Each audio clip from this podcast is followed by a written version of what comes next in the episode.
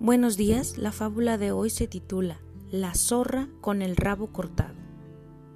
Una zorra, a la cual un cepo le había cortado la cola, estaba tan avergonzada que consideraba su vida horrorosa y humillante, por lo cual decidió que la solución sería aconsejar a las demás hermanas a cortarse también la cola, para así disimular con la igualdad general su defecto personal.